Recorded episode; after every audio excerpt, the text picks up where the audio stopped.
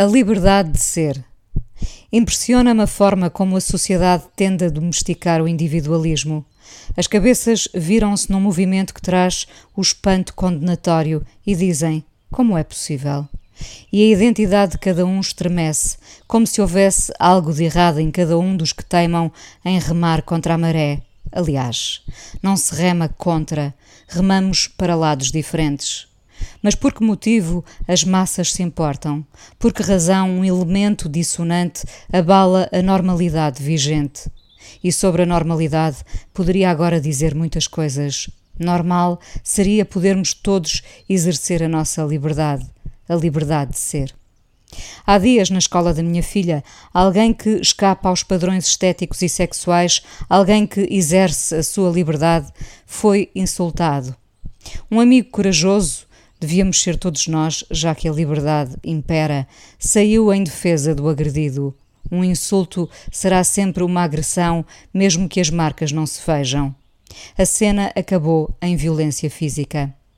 Deixem as pessoas ser, disse a minha filha quando chegou a casa, e eu comovi-me com essa noção tão clara do que é a liberdade. Quando alguém diz que não gosta de praia, há desde logo um riso escarninho sobre quem não a frequenta. Eu gosto de praia, sobretudo sem as pessoas que escarneiam dos outros. Quando alguém se senta a uma mesa e diz que não vai comer determinado prato, a maioria dos presentes faz disso um banquete de humilhação. O lesado tem de explicar por que não come, como se pedisse desculpas ao mundo por não ter estômago que comporte aquilo que os outros lhe impingem. Quando alguém diz que não conduz, eu não conduzo, é como se fôssemos seres de outras galáxias, lá onde se pode andar a pé. As pessoas sentem-se fortificadas quando atacam alguém na sua diferença, como se fosse uma doença. De que é que sofres? Sofro de algo que desconheces. Essa falsa ideia de que, por sermos todos iguais e gostarmos todos do mesmo, vamos sempre ficar a salvo, é risível. Quantos dessa maioria não anularam vontades para pertencer a um rebanho sem nome, onde ninguém é insultado, mas onde à noite se sonha acordado com aquilo que não se concretizou? Quando soube do episódio na escola, fiquei a pensar no que leva alguém, a idade não justifica tudo, a insultar uma pessoa que passa em silêncio e deixa, no olhar de quem julga, um rasto de diferença. É isso que nos choca? A diferença magoa quem, para daí resultar um insulto, a calúnia, a agressão física.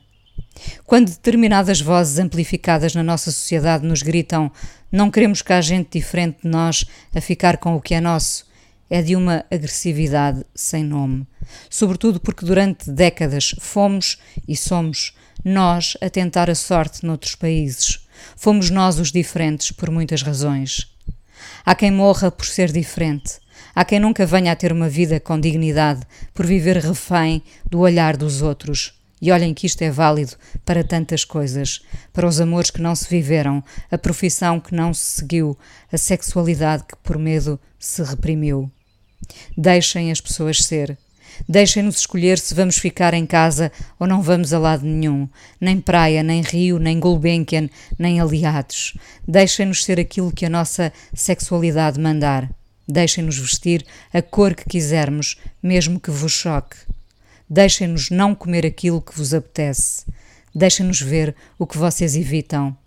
Deixem-nos ser, porque a liberdade é a possibilidade de escolha e saímos do ventre das nossas mães para fazermos o nosso caminho. Qualquer sociedade assustada com a dissonância é uma maioria sem gente maior.